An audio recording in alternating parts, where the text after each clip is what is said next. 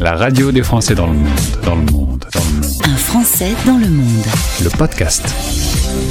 Direction Manhattan. On va retrouver Gaël. Alors, je vais essayer de dire ton nom, Gaël. Gaël Inzi Marcel. Bonjour Gauthier. Alors, tu es originaire de la région parisienne. Tu as euh, fait ton enfance en France, mais euh, assez vite après le mariage. Tu as eu des opportunités euh, pour partir à l'étranger et là, tu as commencé à barouder un peu avec monsieur. Exactement. On a eu la possibilité de partir en expatriation euh, en Indonésie à Jakarta. Euh, et puis après ça, on a, on a pas mal enchaîné. On est resté 3-4 ans et on a enchaîné sur la Russie, à Moscou, puis l'Inde, à Bombay, puis enfin New York. Et là, vous avez posé vos bagages à New York. Et euh, d'ailleurs, félicitations, la Green Card est arrivée hier. Exactement, ça y est. c'est vraiment la liberté. On va pouvoir rentrer et sortir des États-Unis sans problème. C'est le parcours du combattant pour obtenir cette carte verte Oui, euh, c'est compliqué. Il vaut mieux être sponsorisé, euh, financé par l'entreprise. Et puis, et puis, on nous demande tellement de documents, c'est juste incroyable. Tu m'as dit que tu voulais rester maintenant à New York. Tu as trouvé ta ville, c'est là que tu te sens bien? La France te manque pas trop? La France me manque, d'autant plus qu'avec le confinement, on n'a pas pu rentrer euh, l'été dernier. Donc ça, c'est sûr, ma famille me manque. Mais c'est vrai que la vie ici à New York est très très excitante. Euh, tout répond, tout rebondit tout le temps. Il y a une énergie incroyable et ça m'inspire énormément. Alors justement, tu as besoin d'inspiration parce que bien que tu aies fait des études de, dans la com, tu es aujourd'hui artiste sculpteur. Euh, on va expliquer un peu cette mutation. tu étais déjà dans tes différentes expatriations euh, fan de la sculpture, euh, tu as eu l'occasion d'expérimenter, mais là, depuis que tu es à New York, c'est devenu ton seul et unique métier, te voilà artiste. Exactement. Oui, j'ai commencé à sculpter avant de partir en expatriation, mais euh, mais à chacune des expatriations, j'ai rencontré des artistes qui vont qui ont partagé leur savoir avec moi, euh, et c'est vrai que j'ai appris beaucoup. Et, euh, et là aujourd'hui à New York, je peux vraiment travailler full time. Alors tu expliquais justement que les nombreux pays, l'installation, le temps de faire son réseau, et après vous partiez, ça t'a toujours un peu frustré. Cette fois-ci, tu as posé tes valises et tu as vraiment l'occasion de faire ce chemin d'artiste euh, avec du temps devant toi. Exactement, le sujet c'était ça. J'arrivais dans chacun des pays, le temps de m'installer, les enfants, etc. Et puis euh, et puis de trouver mon réseau. Et puis une fois que mon réseau commençait à se développer, que je commençais à exposer, pof, on partait ailleurs. Donc il fallait que je reconstruise tout à nouveau. Il me faut au moins deux ans pour avoir un peu de crédibilité, que les gens comprennent que je sculpte et que je vends mes sculptures. Donc cette fois-ci, on a décidé de rester. Ça va me permettre moi de m'éclater un peu plus professionnellement et d'aller un peu plus loin.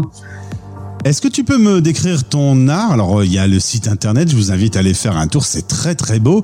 Des sculptures euh, souvent à base de bronze, des personnages filiformes, tu utilises les, lignes quand tu crées, c'est très très joli. Comment tu présenterais ton travail? Eh bien, écoutez, je travaille principalement euh, sur euh, de, de la wax du comment on dit déjà? De, de, la cire. Et à partir de la cire, je, je, je, moule et après ça, je travaille avec du bronze, de l'étain, euh, du plâtre, de la résine.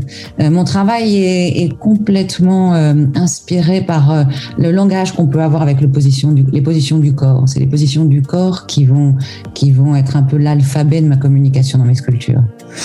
Et là, tu arrives euh, à quelques jours de ta première exposition solo, et je pense que tu es très fier. Euh, L'exposition est, très jolie, elle colle forcément avec ton univers. Ça va s'appeler Ligne de vie. C'est une consécration pour toi de te retrouver euh, exposé à New York? Oh, je suis hyper contente. C'est ce qui est surtout plus qu'une consécration, c'est une joie pour moi de voir rassembler toutes mes sculptures, enfin pas toutes, mais euh, mais mais il y en aura quand même une petite vingtaine euh, dans un même endroit pour exprimer ce que j'aime. Et moi, ce que j'aime, c'est avoir des émotions positives, des, des petits des petites clés de vie positives et les partager avec tout le monde.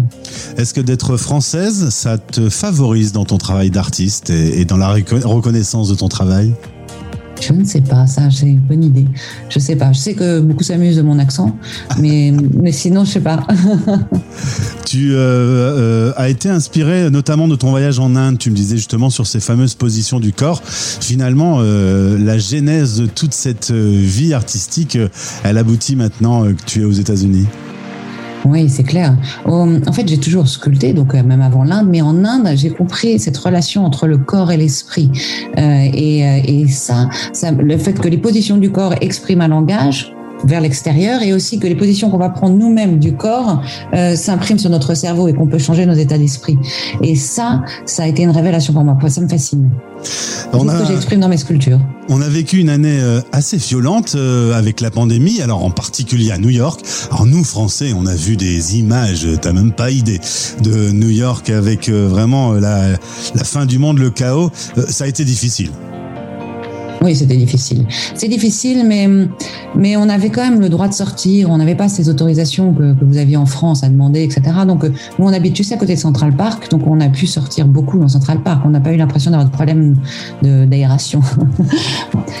Et est-ce qu'au final, pour un artiste, avoir du temps pour créer, c'est pas un peu une aubaine? Est-ce que t'es pas dans celles qui sont heureuses de cette pandémie? Ma question est bizarre, hein, je reconnais. je vais pas dire que j'étais heureuse de cette pandémie, sûrement pas. en revanche, ce qui est vrai, c'est que j'étais obligée de me réinventer. Euh, l'atelier dans lequel je travaille depuis cinq ans a fermé, et, euh, et du coup, il a fallu que bah, je travaille chez moi. Et chez moi, je pouvais pas travailler tous les matériaux, et j'ai dû me mettre un peu au plâtre, mélanger du papier mâché pour pas faire trop de saleté chez moi. Et puis j'ai dû apprendre à me concentrer encore plus parce que chez moi, il y avait toute la famille qui était online.